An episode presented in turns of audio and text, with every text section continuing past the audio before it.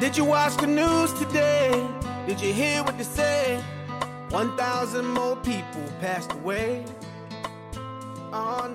Oh. 关心世界，也关心你。大家好，这里是很日常，我是白眼。那今天的很日常，请来了两位呃我很熟悉的朋友，其中一位呢在很日常也做过过很多次了。来，瑞娜跟大家打个招呼吧。大家好，我是瑞娜，很高兴又来很日常做客。对之前节目有印象的朋友，应该都记得瑞娜是一名口译员哈，中英口译员。今天的另外一位朋友 Olivia 也是一位口译员，来，Olivia 跟大家打个招呼吧。Hello，大家好，我是 Olivia，非常开心可以终于来到白恩姐姐的节目。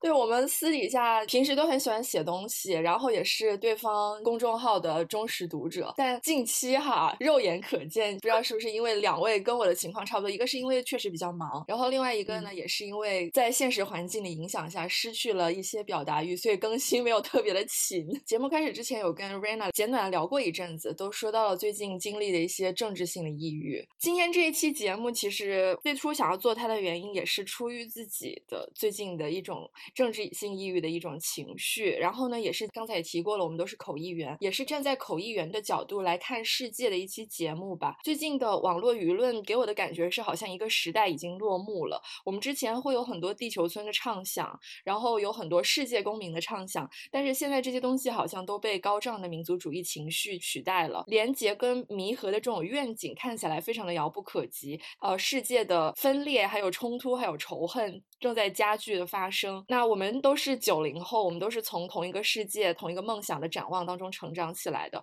而且走进翻译行业，我相信大家也是带着这种呃对于连结和跨越的愿景。选择了这个职业，那当下不可否认的一个事实就是，全球化的浪潮已经在退潮了。那受到冲击的不单只是我们之前看世界的一种方法，或者说是呃对于世界的一种预期吧。那还有我们对于自身的职业的一个理解，以及我们的这个个体在呃环境当中所处的位置。我想我们的看法也会发生变化。那所以这一期的节目呢，是想要来聊一下我们作为译者，我们作为口译员，怎么样来看待口译员跟世界的关系，以及讨论在当下的这这个环境里面，就是翻译这个事情，翻译的这个实践是否还是可以成为一种能动的、带来新的可能的呃一种尝试。那我觉得我们可以都先来说一下最开始了解口译员，然后走上这条职业道路的契机是怎样的。其实我觉得我现在还不算是一个非常成熟的译员，我现在是在上海做 in house，然后不知道什么时候可以正式的踏上自由译员的这条路，嗯、但是呢，好在也算是在做口译这个行业，所以说我就先来讲一下，给两位姐姐抛个砖。我其实选择口译这个道路，就是因为我大学学的是英语专业。一直以来，从小开始最好的也就是英语这一门课，所以大学之后也没有想过要做别的，就只想好好搞英语，就想要继续的深耕。然后呢，又觉得笔译实在是赚不到钱，就选择了口译专业，就开始准备国外的申请啊那一些。而且我觉得我开始的算是蛮晚的，算是研究生入学之后才正儿八经的开始练口译。那么现在第一份工作呢，也是做的是口笔译。我其实当时在提纲里面看到白岩写的这个问题的时候，我还仔细回想了一下，好像就没有一个什么特别独立的事件让我突然觉得，哎，好的，我要去做口译了。就整个这个过程像更像是就很多事件的一个结合吧。就我跟 Olivia。有一些相似，但是有不太一样的地方。就一个相似的地方，可能是语言也确实是我比较擅长的，但不太一样的地方呢，就是我其实本科念的是中文，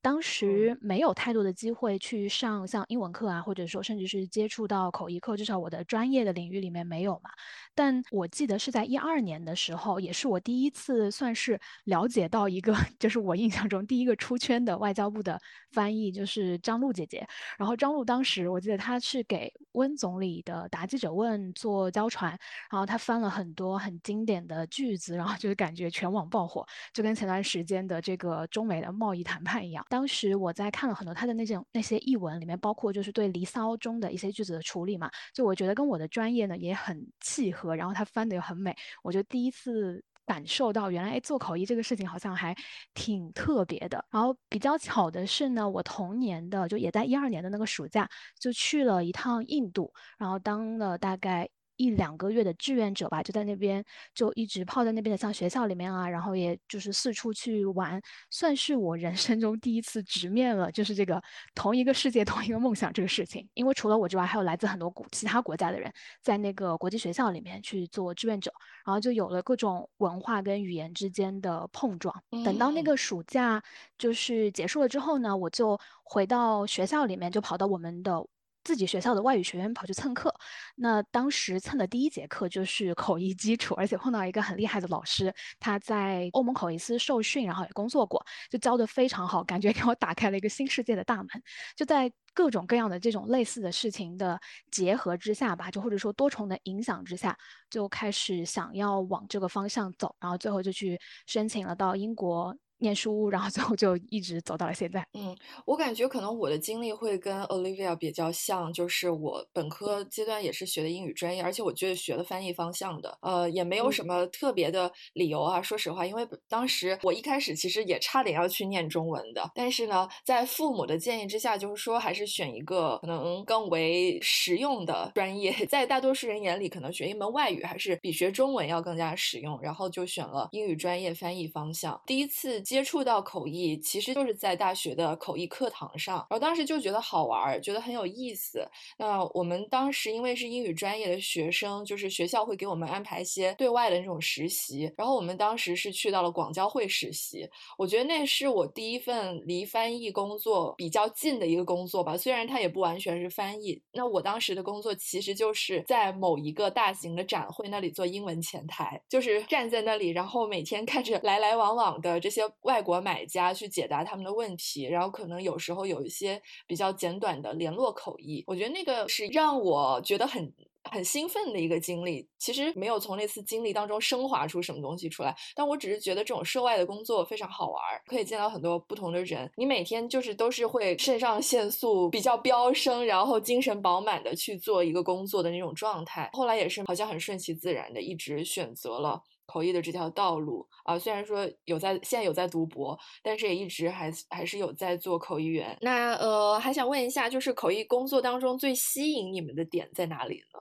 有哪一些东西是真的让你们觉得哇，在这份工作当中得到了很多，然后或者说是非常 inspiring，可以让你们一直推着你们一直坚持在这条路上走下去的？嗯，我觉得是。一直可以逼自己学习吧，就尤其是像我翻的，可能是不能说那么那么专业，但是也是和我以前接触的知识体系非常不一样的，也就是一个商科的体系。所以说，我觉得在这一年当中也学到了很多，就可以不断的逼自己。逼自己学习那些课程，还有一个点就是在讲者说的比较难、比较长的时候，比如说我们说到七八分钟的时候，就是翻完那种那个成功转译的一个征服感，就让我觉得，哎，自己好像真的是有一门可以吃饭的技艺的。然后第三点，我觉得就是，嗯，在任何一场会议或者课程当中的那个投入感。我觉得所有人的，包括教授、包括口译员、包括学员，或者说是呃，在其他的会议口译的场景中，讲者、听众和口员，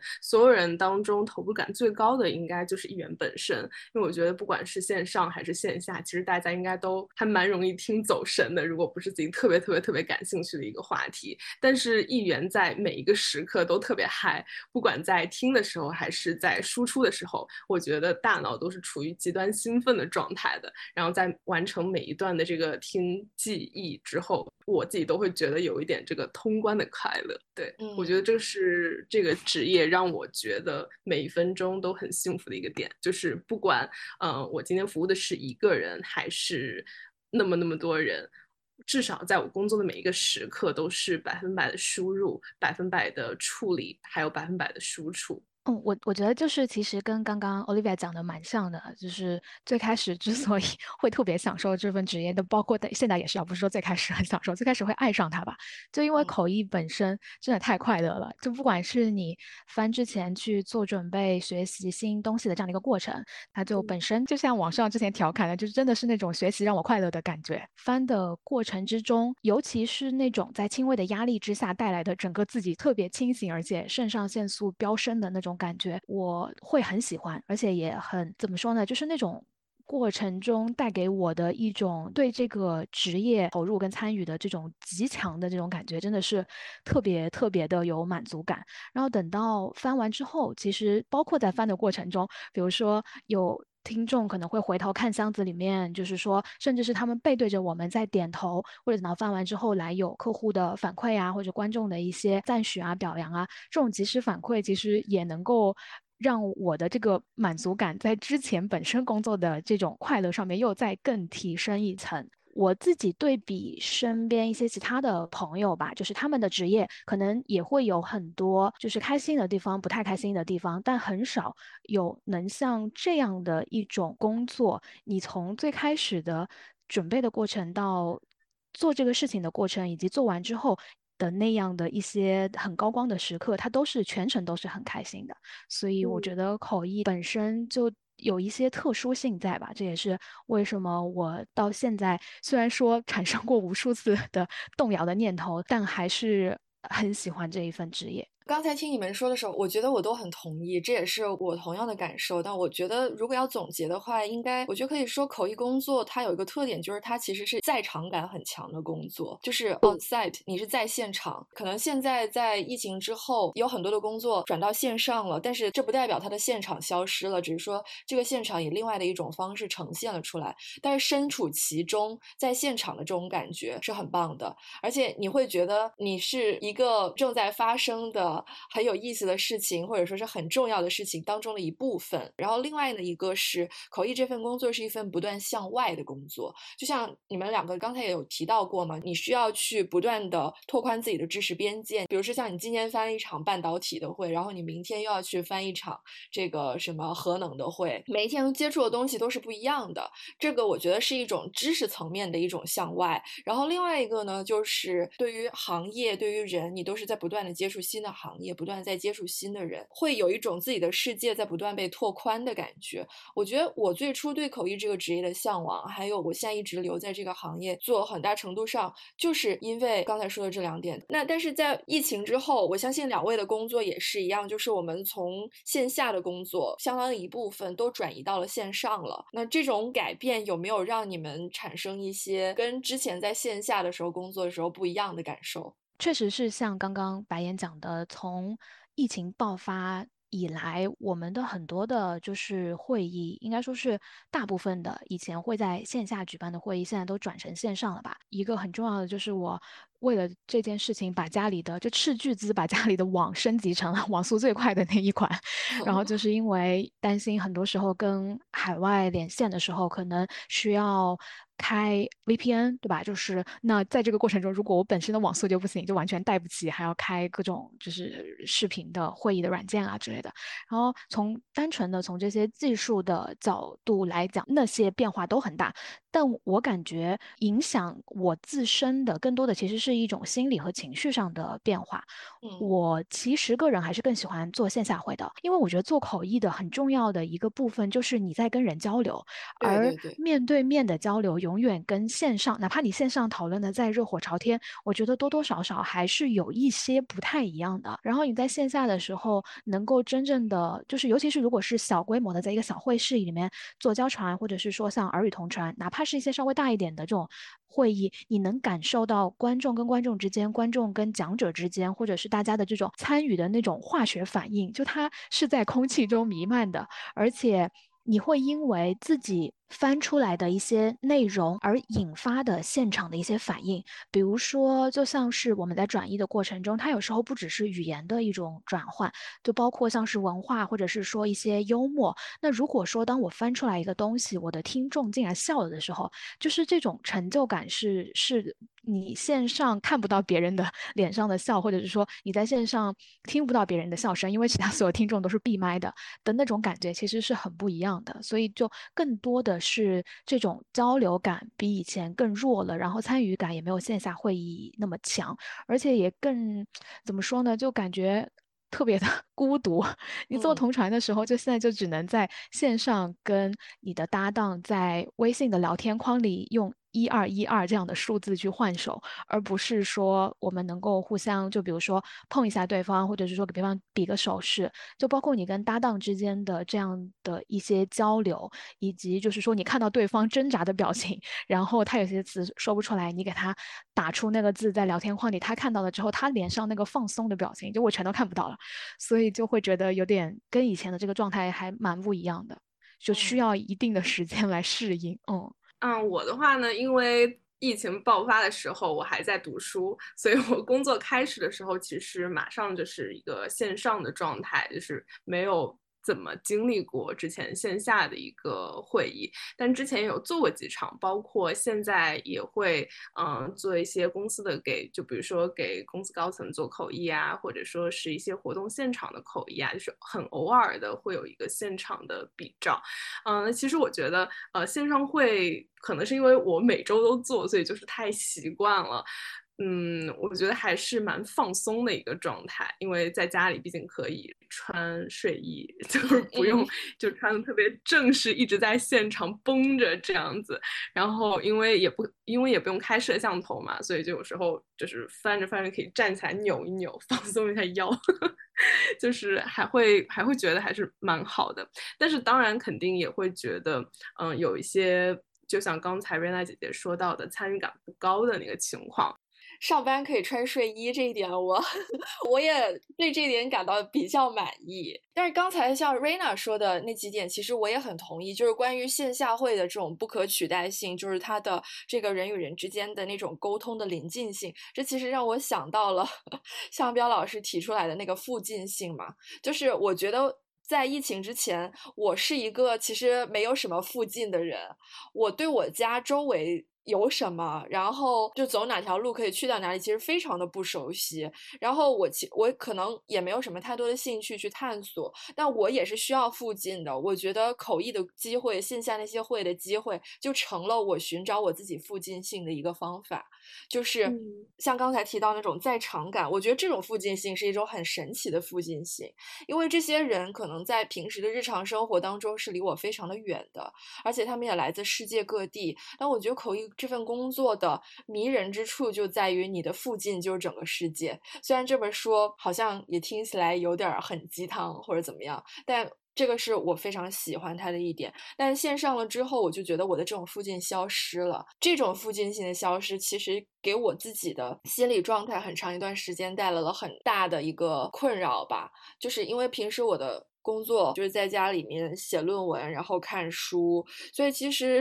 像之前的话，走出家门来做口译，对我来说是一个，虽然说那个是工作，我也没有在工作的过程当中能够有太多的机会去跟别的人聊天去闲聊，但是我觉得我通过这个工作，它是满足了我一定的那种社交的需求，还有跟真实的人去交流的需求的。然后在疫情之后，这种机会就没有了。一个除了疫情之外，也我们也可以看到这个国际形势。这也是一天一变哈，从疫情之前其实就已经可以看得出来，当时的中美之间的冲突，英国这边呃在这边的口译员其实也会需要面对一个问题，就是英国脱欧的这个问题。然后像最近又发生了很多一连串的事情，像这些国际形势的变化，是否会对我们的工作有影响呢？我其实自己的感受并没有。那么的明显，但是前段时间跟一个同时也在上海做自由职业的议员，也是校友，跟他聊天的时候，他讲起过他。自己的一个经历吧，就说一个就是反正也是个口译的场合，然后客户可能在不知道是说就是他们聊天的期间呢，还是说前后沟通的时候，大概透露出一个意思，就是感觉说像现在很多的中国企业可能都是在做中国人的生意，他已经不再把跟其他国家的关系放成自己的重中之重了。或者是说这个优先的等级就在慢慢的下降，而请口译这个事情呢，也随着不管是说。国际关系的紧张，还是说因为这些国际紧关系的紧张而导致的贸易关系发生变化？那慢慢的口译员的这个重要性也就没那么的，就是没有疫情之前，或者说这个国际形势发生变化之前那么的重要了。然后这一位校友他就跟我说，就是当时那个客户虽然讲的很隐晦，但大概的意思就是说，你们现在其实已经是非常边缘的角色了。那慢慢的，甚至都有可能。不是说什么嗯 AI 呀，或者是说其他的东西把你们取代，可能就是我们自己人就跟自己人玩了，嗯，就不太会需要你们的存在。当时那个就是校友他还挺受伤的，然后就跟我就是跟我聊天的时候讲了这个事情，然后我虽然说没有直接感受到，但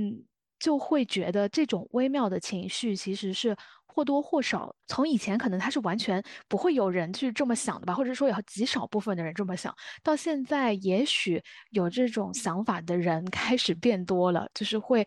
多多少少，不只是说影响到口译员本身的工作，也会影响到其他的，包括一些企业啊，也或者是说各种跨国的组织和机构，他们对口译本身这个。人的尊重，就我觉得，其实当时这个客户讲这句话，对于那个议员来说，就其实是挺不尊重人的一种表现。嗯，就是只，哦，就是我就我就觉得从这个例子里面，就可能虽然说它只是一个个例，但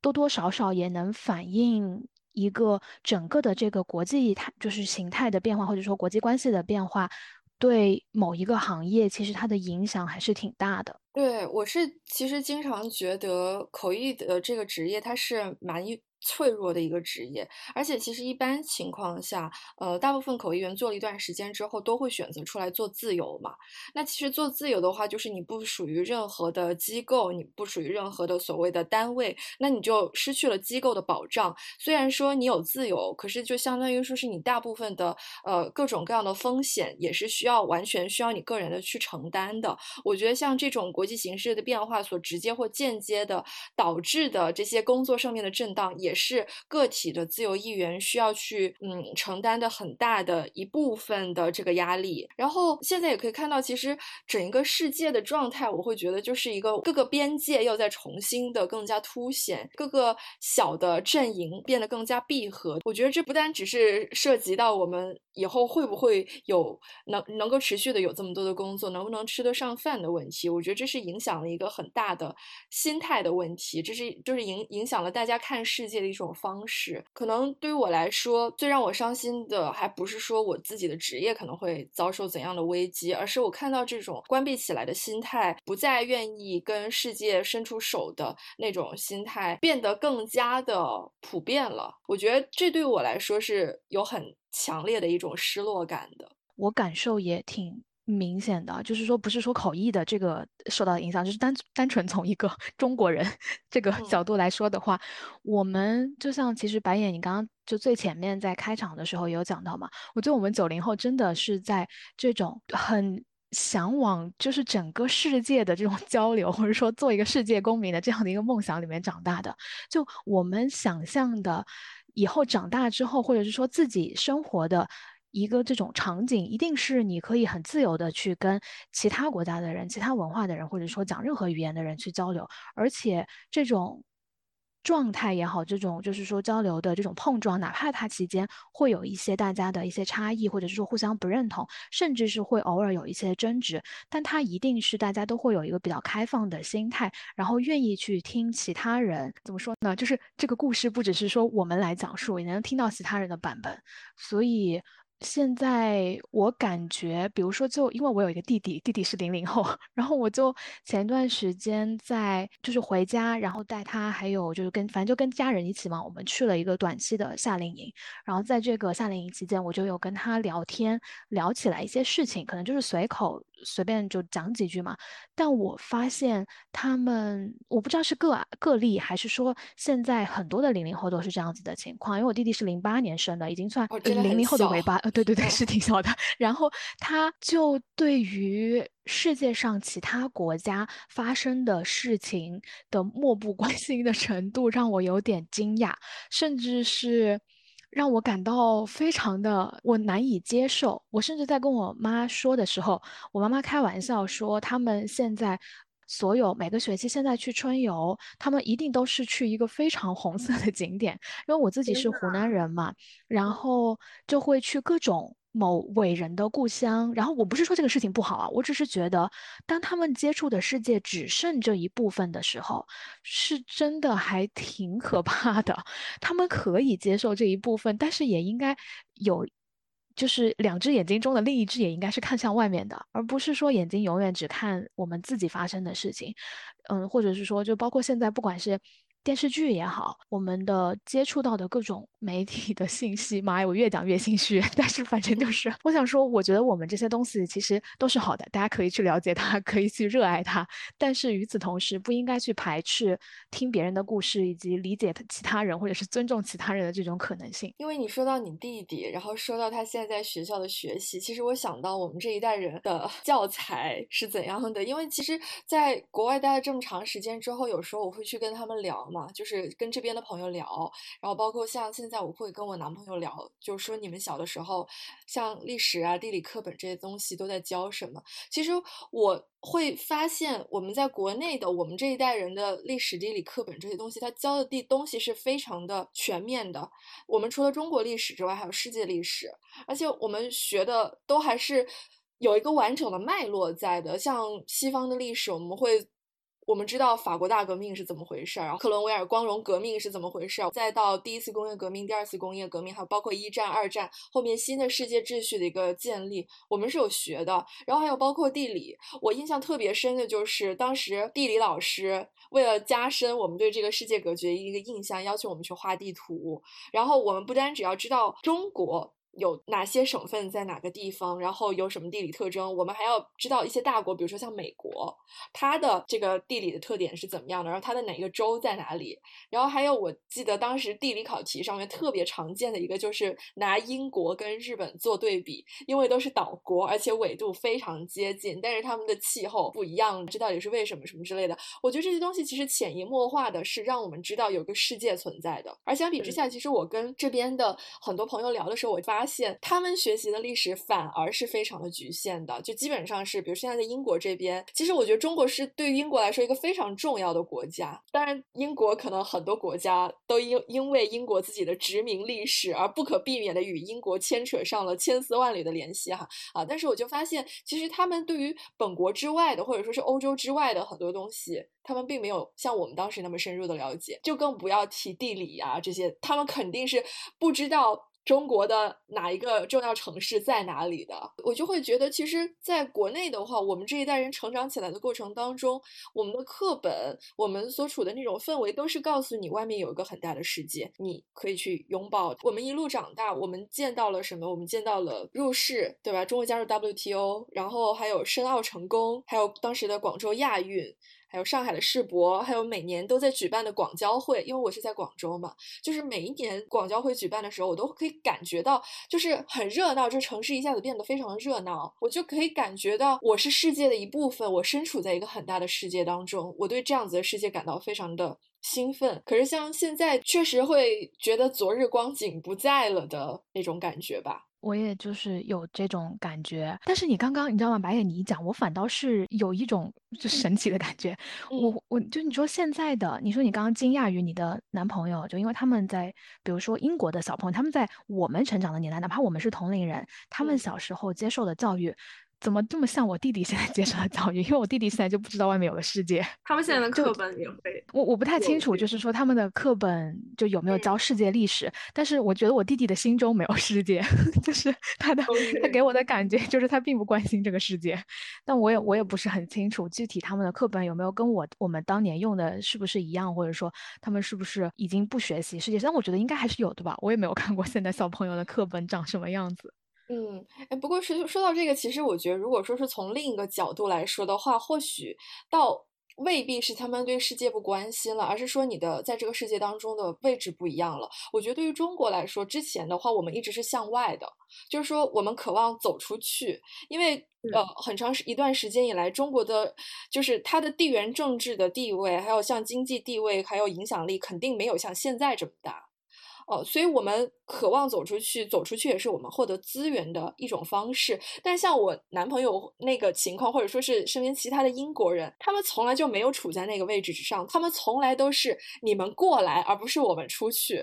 他们他们从来都是世界各地的人涌入到英国，涌入到美国，他们会缺乏这种真的说是去伸出手来去触碰世界的那个动力。因为现在的小朋友吧，我不知道，就是他们的这种态度上面的改变，可。可能不知道，我觉得可能没有办法完全用所谓的世界变得边界更加的分明，然后变得没有以前那么开放来解释，而是对于中国来说，我觉得它有一个很具体的一个地缘政治的因素在，就是我们的地位跟以前不一样了。嗯，对我我其实也是想说这一点，我觉得可能很大程度上是因为我们现在也更有自信了吧，觉得世界上很多其他的国家都来到了我们这里，所以。我们向外的那种意愿就没有九十年代那么强烈了，可能它还有，但是就是因为现在随着就中国本身的经济发展也越来越好，再加上现在也在国际的政治上其实是越来越强势的，我觉得可能就是随着一个国家本身它的自其自身越来越强之后，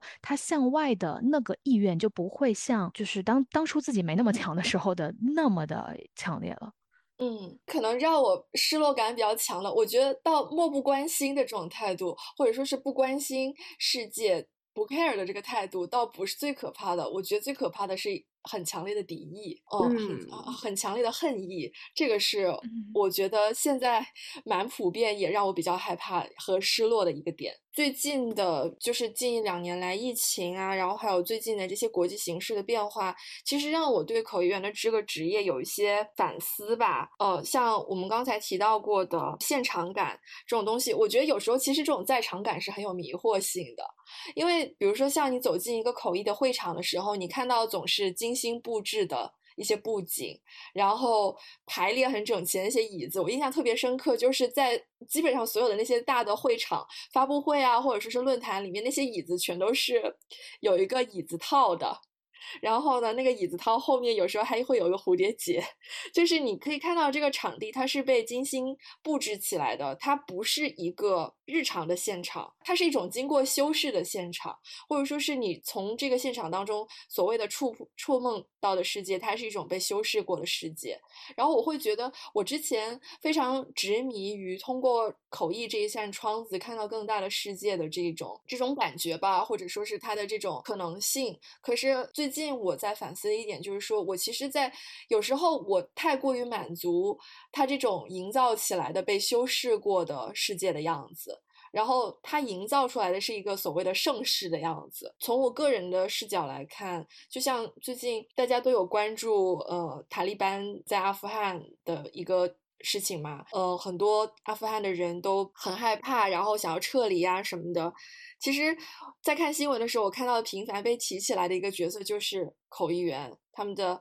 interpreter，他们的 translator，就是他们的翻译翻译人员。也在撤离的过程当中受到了很大的阻碍。就这个时候，我会觉得他们是这个世界矛盾的一象征。就是作为译者，这种本身你是要去跨越一些东西，你是要去消除一些壁垒的。可是，在这样子的情况下，即便说他们可能给其他的国际组织或者说是其他的国家做过很重要的工作，可是，一张小小的签证就还是可以把你拒之门外，还是可以让你没有办法走出你的那个边界。尽尽管说你一直以来就是那个尝试着去跨越边界、去跨越语言和文化壁垒的人，但是在这种情况下，你的国足身份是被摆在。你作为一个语言和文化的跨越者身份之前的，就是在现在的基本上还是以国家为主体构成的世界来看的话，我觉得我们所有人都是依托于这个国家而存在的。它好像成为了就是你所谓你身份的定义一个基础一个前提，但失去了这些之后，你会发现很多事情都变得不可能了。像我之前执迷的那种流动性、那种世界的样子、那种世界公民的愿景，其实也是在和平年代的。我不知道一个很短暂的幻象吧。其实那些壁垒是从来没有消失的，像签证这些东西，它都是壁垒存在的一个很实在的证明。只是说，在一切风平浪静的时候，它可以小到我们忽略不计；但是在现在，你会发现，其实这些壁垒、那些界限，它一直都存在，而且它其实有些问题，我觉得从来就没有很深刻的被真正的解决过。我们必须得要直面的就是，在全球化退潮的这个浪潮之下，你会发现世界不是平的。然后，像我们眼里很光鲜的所谓的口。译员的职业，其实，在不同的地域、不同的民族、不同的背景之下，在不同的语境之下，也不是平等的，并不是说所有的口译员都能享受同样的文化资本。可以看到，口译员的这个职业跟全球化的进程是有一个很密切的一个发展的联系的。呃，你们二位对于这一点有没有一些自己的观察和体会？对，我觉得口译员发展应该是和国际间的交互开始密切增加之后，肯定是捆绑在一起的嘛。嗯，我觉得应该是在二十世纪初，就是在有战争，包括之后开了几场非常重要的国际会议啊。之后，可能口译员的角色会被很好的突出，然后一直在战后，嗯，在世界的贸易开始越来越紧密的之后，可能口译员的角色就呃越加的重要，就是人数也会变得越来越多，然后也会开始有专门针对口语员的培训。但是到现在又感觉是一个小小的转折点，嗯，虽然不知道以后会迈向一个什么样的地方，但是起码。嗯，就感觉它，嗯，这个东西肯定是会受到冲击，但是不知道是往一个什么样的方向去冲击。嗯，我觉得刚刚白眼跟 Olivia 讲的，其实基本上把我想表达的就是观点都说的差不多了，因为。最开始，大家之所以会认识到口译员这个行业，其实就是因为大型的涉及到全民的这样的一些事件吧，不管是外交的还是经济上的、贸易上的，就包括尤其像奥运会，其实也是。如果说联系到之前我们讲的很多一些其他的事情，比如说最近这个美国、英国等等其他国家从阿富汗撤走的事件，然后以及。各个国家现在由于疫情也好，还是说由于本身心态上的一些变化，都有一种往内收的这个趋势。我觉得在这种各种因素的加持之下，口译员确实。位置就变得很微妙，甚至是有些尴尬，就感觉我们生活在一个很奇怪的夹缝里面，而这些其他的事件对我们的影响，其实是远超过，比如说随便就像是一个码农，或者是说一个做机械工程的，对他们的影响，就但，我们其实是在直面这些 冲突的，就包括如果说是拿白眼刚刚讲的阿富汗这个例子的话，就其实议员在那种。状况下，就是他们这一次，我觉得受到的冲击应该是真的非常非常大的。然后，当然就回到我们自己国内的话，其实也是一样的嘛。就我我感觉现在国内反倒是让我联想到另外一个 事情，它可能关系不是那么的紧密，但是就我忍不住想到，我觉得其实在中国口译，尤其是外交部的翻译司，它是一个非常完备而且强大的系统。哎，就我感觉其实。至少是中国政府对于翻译的重视，或者是说，在这个尤其是涉及到各种谈判或者是各种事件的时候，对于议员的强大的支持网络，其实是很多其他国家没有的。就这一点，我觉得还挺神奇的。尤其是有段时间了，就是在中美谈判的时候，大家应该都能看到，就当时张晶的表现非常非常的优秀，也很出彩。尤其是跟对面的议员一进行对比之后，那他本身优秀，这当然固然是最重要的原因。但我觉得也离不开背后这个非常强大的支撑体系。是的，像结合你们刚才说的，我觉得其实从口译员的这个职业身上，真的可以折射出来一种世界格局的变化。呃，像 Olivia 刚才有提到，最开始的时候，口译员开始逐渐发展成为一个职业，是跟战后的一个国际组织的形成是有很密切的关系的。而且像在第一次同声传译的出现是在纽伦堡审判上面嘛，纽伦堡审判。其实就是一个审判呃纳粹战犯的一个一个审判，还有就是说国际组织是像联合国呀，包括像 WTO 啊这种，然后还有像比如说像世界知识产权组织啊这些各种各样的国际组织，还有 NGO 的跨国 NGO 是口译员最开始涌现并且大量的被使用的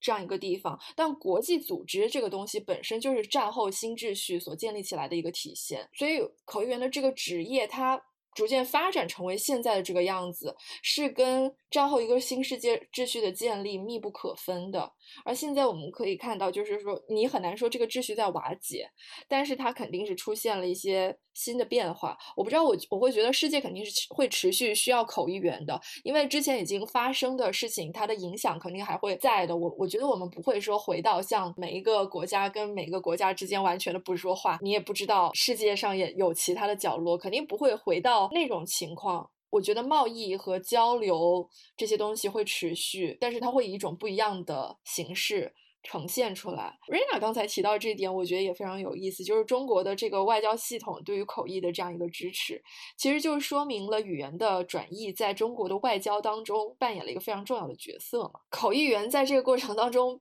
扮演了一个讲好中国的故事的其中一个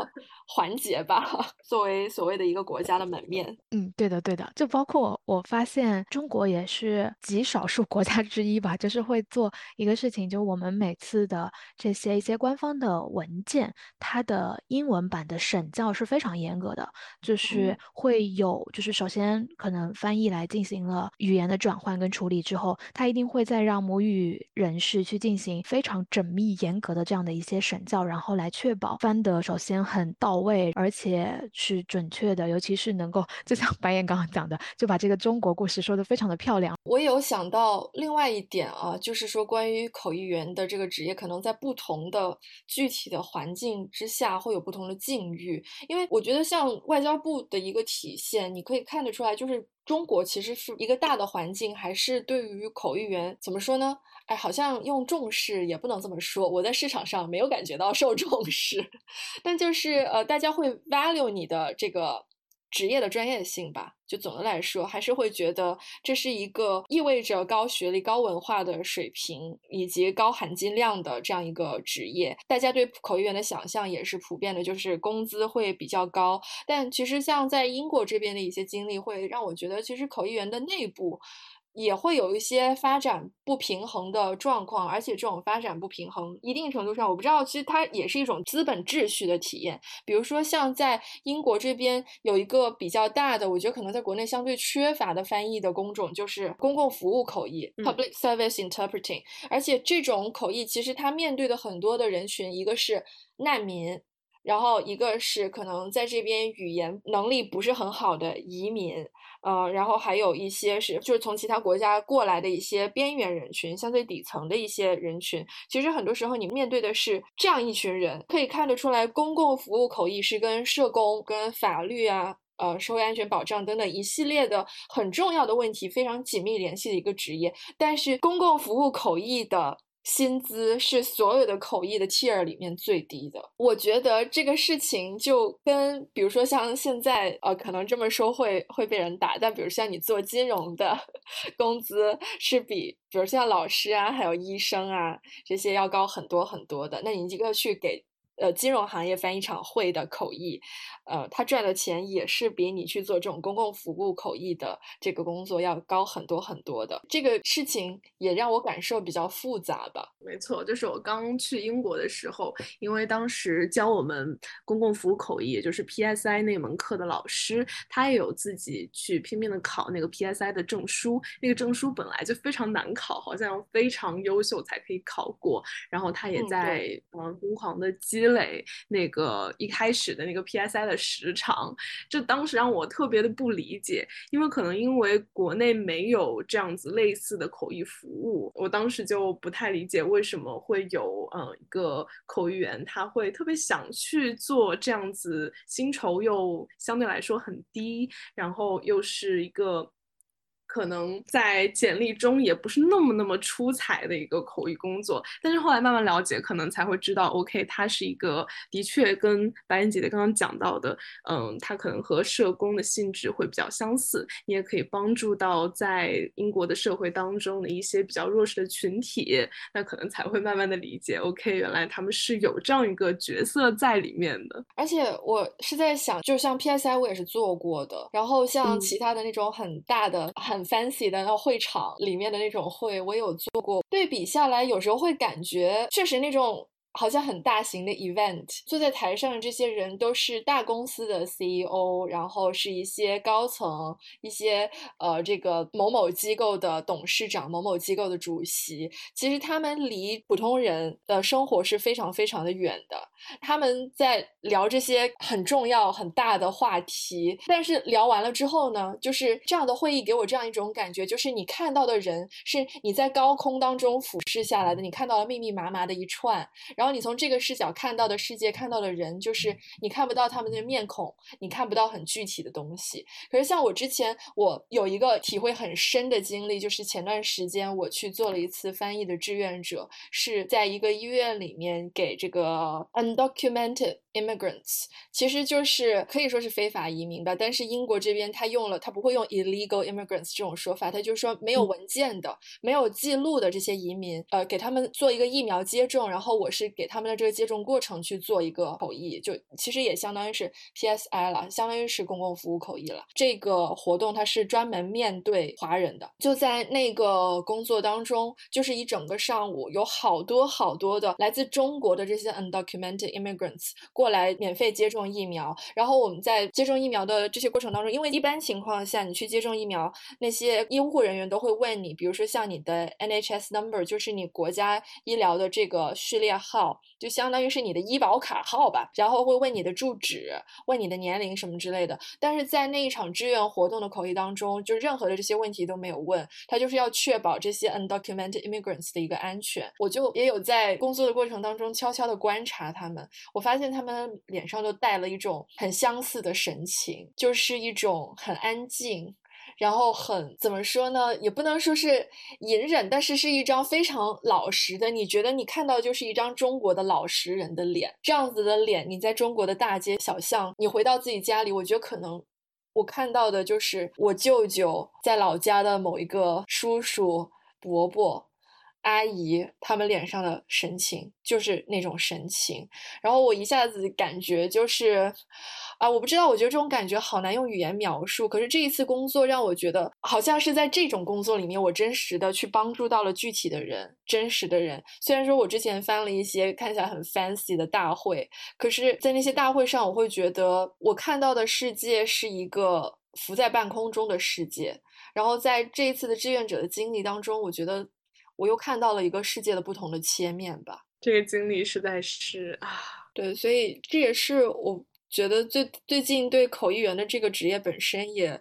产生了很多的反思吧。我我听的，哎，我真的就超级认真的这种。我发现我们几个可能都有同样的一个特质，就是我们的这种 共情能力超级强。就我一边听的时候，就那个画面感 特别的强烈，然后就哦是就会在脑海里面浮现刚刚白眼描述的他们的就所谓。隐忍，或者是说那种老实人的脸吧，就你会觉得在做你这个志愿者的时候，你离人很近。我自己其实这么多年下来，就也。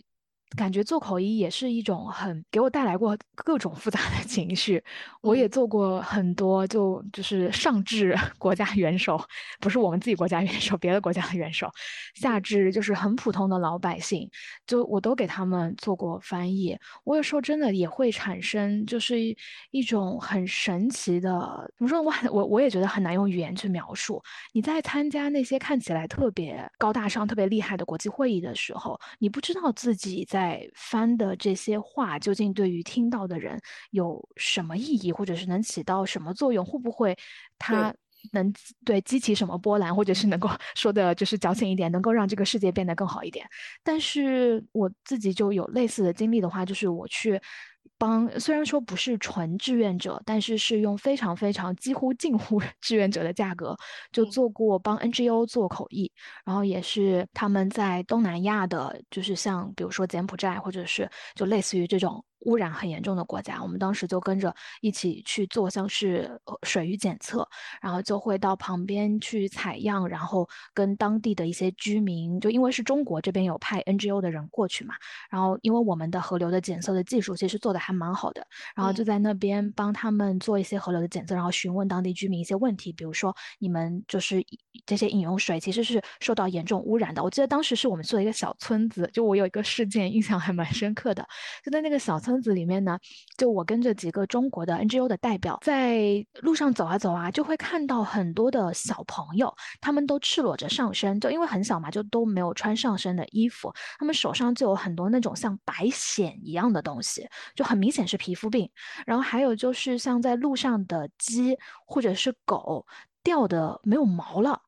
就真的很吓人，我就是受到了极大的冲击。在那个行走的过程中，我还没有碰到任何就是居民就要去跟他们聊天，在那个之前我就已经有一种触目惊心的感觉。等到我后来再去听当地人讲他们的故事，就基本上简单概括就是当地有一个污染非常严重的制药企业。就你想制药这个东西本身就是污染非常严重的，你一定要有就严格要求，就在排污或者说你对水的过滤这个方面，其实应该政府要去把关的。但就因为官商勾结，就 导致没有人去管这个事，政府就睁着眼说瞎话，说我们河流全都检测过了，没有污染。但是你看路上的人，你就知道他们在。讲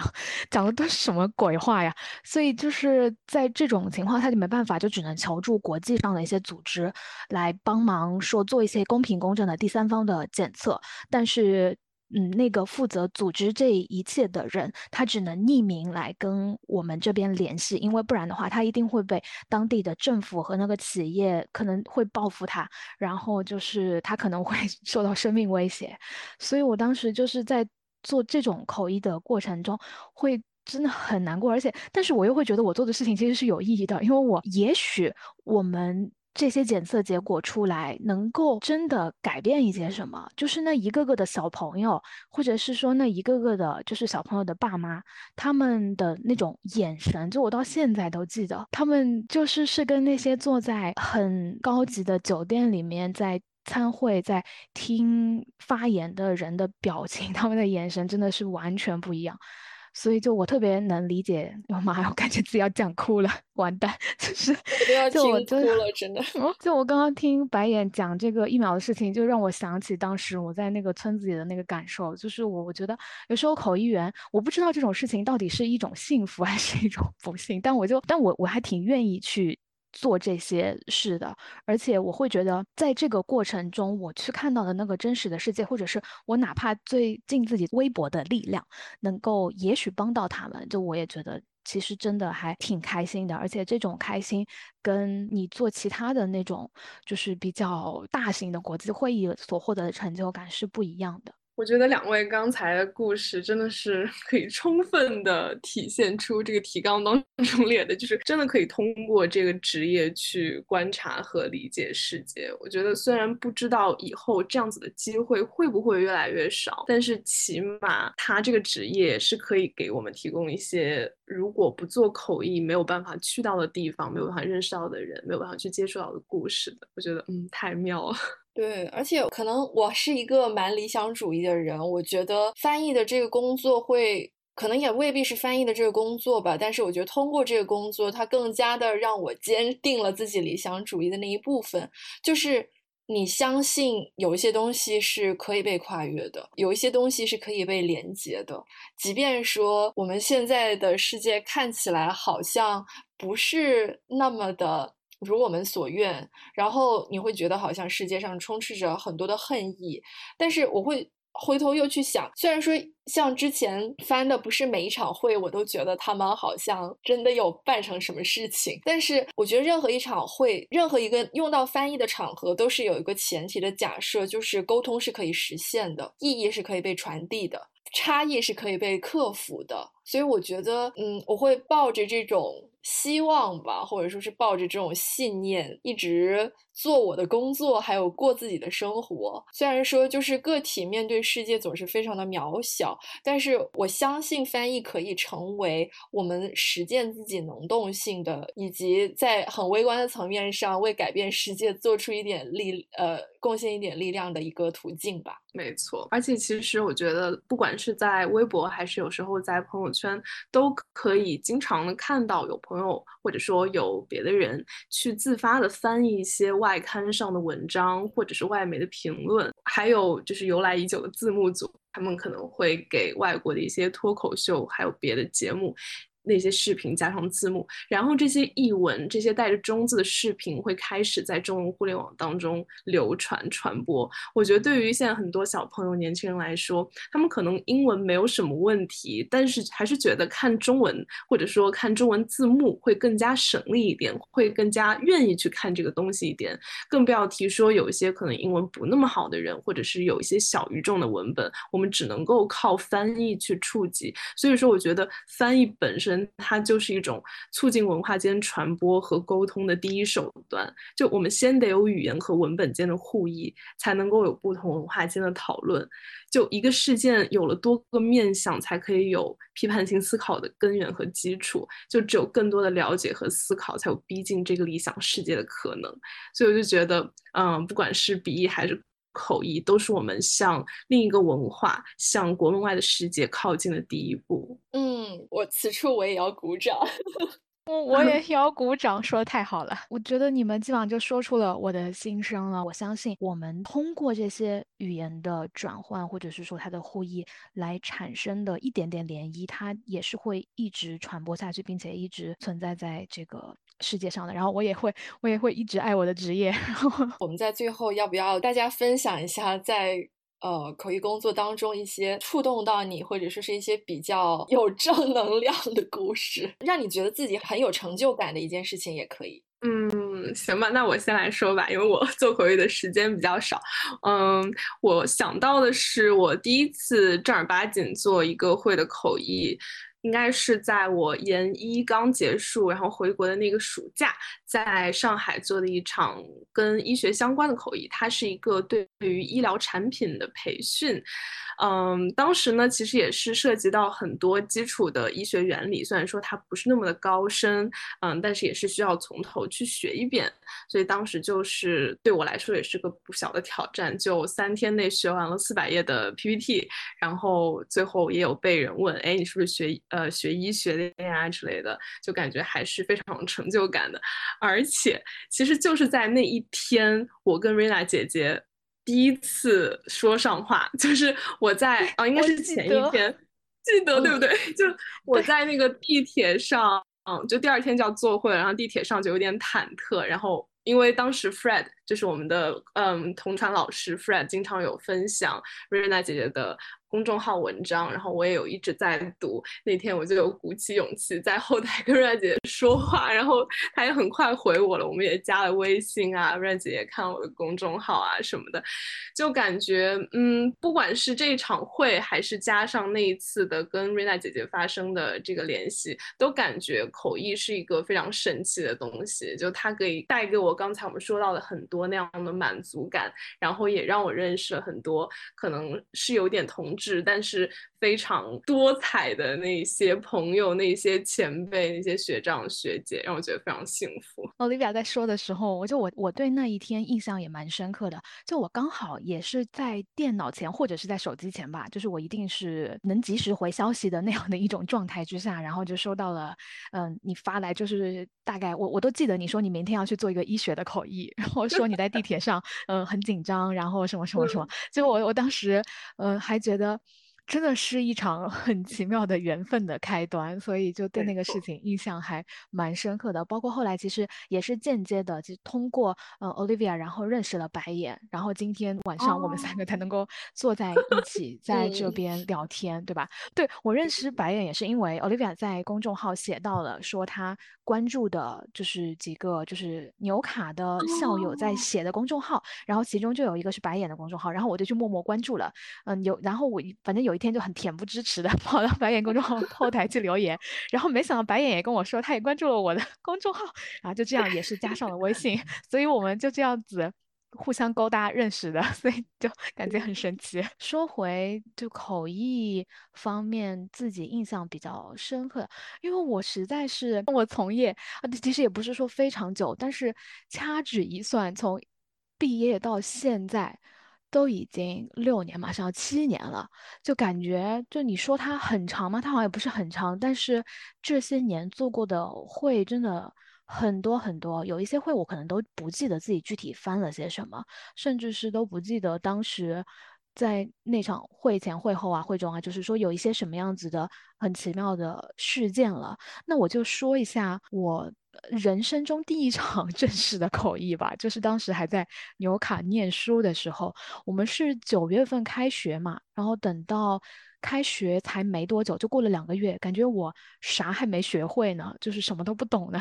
就在十一月份的时候被我们的同传老师就是 Fred 抓去，然后跟我的另外一位同学。去做一个很正式的交传。那个交传是国内一个，就出于保密原因，我就不讲是哪个省了，反正是一个大省的他的副省长带着代表团到纽卡去跟当地的一些，就是就类似于像纽卡有个那种贸易委员会谈生意，然后好像要有一些，反正就是贸易上的往来吧。他们就有一个像酒会一样的场合需要交传，那老师就担心我们可能太。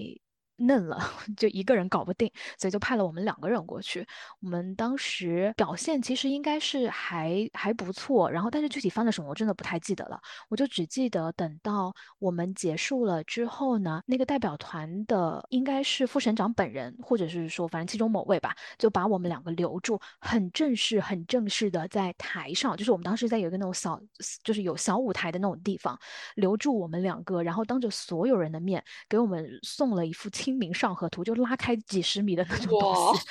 然后我们两个当时都有一种受宠若惊的感觉，但因为又只有那个东西只有一副，所以我们两个谁也不能占为己有，最后就把它。赠送给了 Fred 老师，现在也许还在他的办公室里留着吧，我也不知道。但是那个真的就是我的口译生涯的就第一次正式的工作吧，就是也是我口译生涯的起点。所以那一场会，包括不管是老师的信任，还是说客户的肯定，以及当时在台上那个最后小小的我们成为了 主角的那个聚光灯的时刻，给我留下的印象都很深很深，也是我一直会回想。的时刻，然后他会给我很多的力量。嗯嗯，描述的非常的有画面感，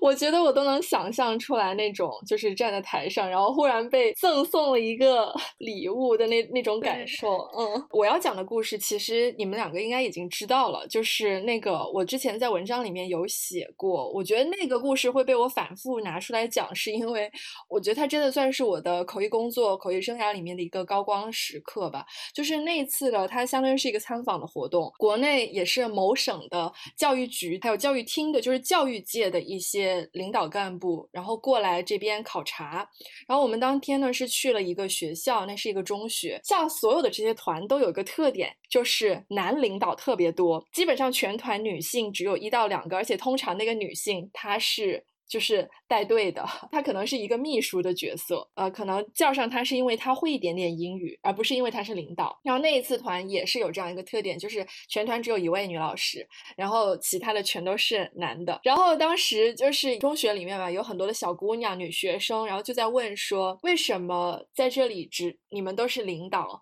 就是为什么你们领导里面只有一个女？我把这句话翻译过去了之后，那些男领导就全部都面面相觑，也不知道说什么好。然后他们就开始。是说一些，其实就是用广东话来说就搞唔搭吧，就是其实根本就不 make sense 的东西。说我们呃女同志呢不太适合领导岗位啊，女同志呢比较适合，比如说像啊就是在学校里面当老师，因为他们喜欢孩子。当时我身边就站着那个学校的女校长，那女校长就率先出来反驳了，说其实我就不是特别喜欢小孩儿，就是我是一个教育工作者，可是这并不意味着我非常的善于跟小孩打交。交或者说是我非常喜欢去享受去照顾他们。后来呢，就是大家不知道怎么的就聊到了男性女性成就的这个差异上面，好像我感觉到那些男领导很害怕这个女校长，因为那个女校长言谈之中有一些就是觉得说你们是不是好像那你们这样说，你们又说呃女性没有办法承受压力，然后女性更喜欢照顾小孩，女性更适合照顾小孩，这是一种性别歧视。然后那些男领导。为了 justify 自己，就是说我们完全就没有性别歧视，都是什么所谓同工同酬啊这些东西，我们在中国没有性别歧视。后面那个女校长就发表了一通让我至今记忆非常深刻的演讲，她就是说，我相信各位都不是会去主动去歧视女性的人，我相信你们都不是 sexist，但是有时候所谓的歧视，并不是说你在明面上的说，呃，女的就是不如男的，而是一种。期待上的差异。我们的性别歧视其中一个展现的方式，就是我们对男性与女性给予了不同的期待。我们期待男性去成为领导人，去成为艺术家，去成为科学家。可是我们期待女性去成为母亲，去成为某一个人的看护者、照看者。我们期待他们温柔，我们期待他们非常善于照顾别人。如果我们想要更加多的女性领导人，我们只有怀抱了这样子的期待，我们才可以看到更加多的女性领袖、女性的董事长、女性的宇航员。因为只有你期待卓越的时候，你才能成为卓越。我觉得我现在也是因为时间的关系，我记忆的不是那么清楚了，我没有办法把他说的话全都记下来，所以这有点褪色了。但是当时就是他在那个现场的说了之后，我翻完了之后，那些男领导齐刷刷的就鼓起掌来，对着这位女校长竖起大拇指说：“你说的真的非常好。”我觉得这就是我职业当中的一个高光时刻。你可以看到，就是说不单只是语言上面的东西 get across 了，还通过这个事情给这些中年老男人们上了一堂性别平等的课。我我相信这会是他们印象非常深刻的。一件小事，就是说这个工作也是我时不时会回想的一次工作，它也让我感受到了非常多的力量。我觉得这个女校长真是太棒了。没错，对，就非常厉害，真的有一种舌战群儒的感觉。当时是的，所以我觉得我们都是从语言翻译当中获得了很多的力量，然后这种力量也让我们一直保持着一种希望吧。给这期节目留一个很鸡汤的结尾吧，就是当你想要一个理想的世界的时候，你的行动需要朝着这个理想的世界的方向去努力。我想每一次的翻译任务，不管说它看起来是什么样的，不管它。是涉及到的什么内容，或多或少都是我们践行自己这种理想的一个方式。不管世界下一秒会变成什么样，我想这也是。我们会一直坚持走的一条道路，我们会怀抱的这样子的愿景，一直工作下去，生活下去。那我们今天的节目就先录制到这里，非常感谢 Rena 跟 Olivia，这是一期对我来说非常治愈的节目，有扫除我最近的政治性抑郁。嗯，希望下一次还能够请到二位来很日常，大家一起玩，一起聊天。那我们好 好的，嗯，好的，那我们就先说个再见吧。我们这期节目先到这里了，拜拜。拜拜。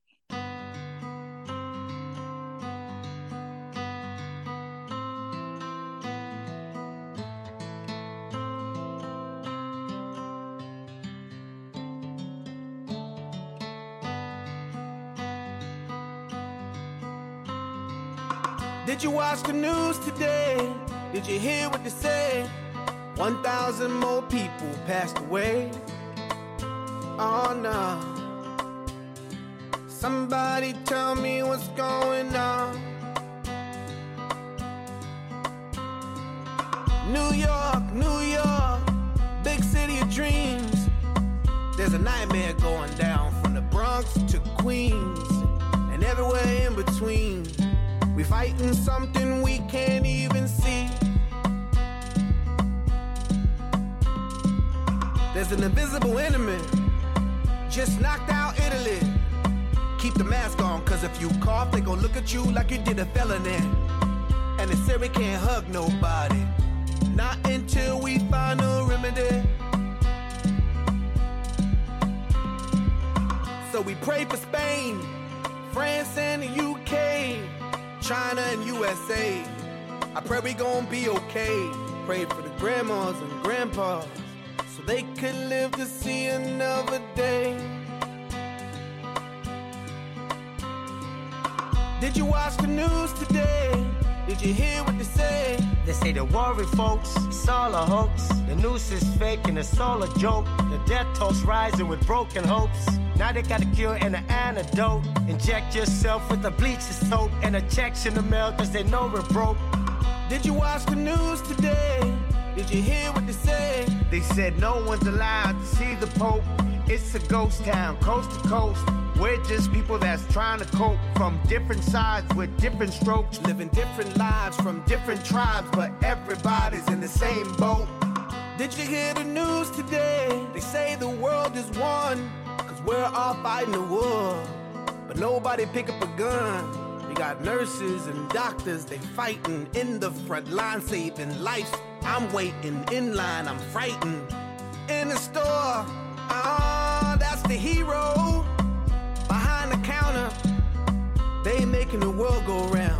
risking new encounters. They in the front line, dying for the minimum wage.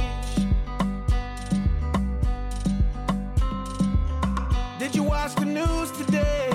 Did you hear what they say? They say stay in the house, don't step out. If you step out, put the mask on the mouth. Six feet back, virus attack. Soap on the hands so your lungs don't collapse. Don't know the truth, don't know the facts. Road killing all the brown and the black. COVID 19 got us on the knees. Got the temperature rising 106 degrees. They don't care if you speak Cantonese, Francois, or Portuguese, Espanol, or Japanese. Got us all saying, I can't breathe. Ah, isn't it ironic? When we can't breathe, the planet breathes. And we can see blue sky, blue seas, green leaves, birds and bees. I don't know what to believe. All the lies or conspiracies. Ah, did you hear the news today? Did you hear what they say? 1,000 more people passed away. Oh no. Somebody tell me what's going on and on and on and on.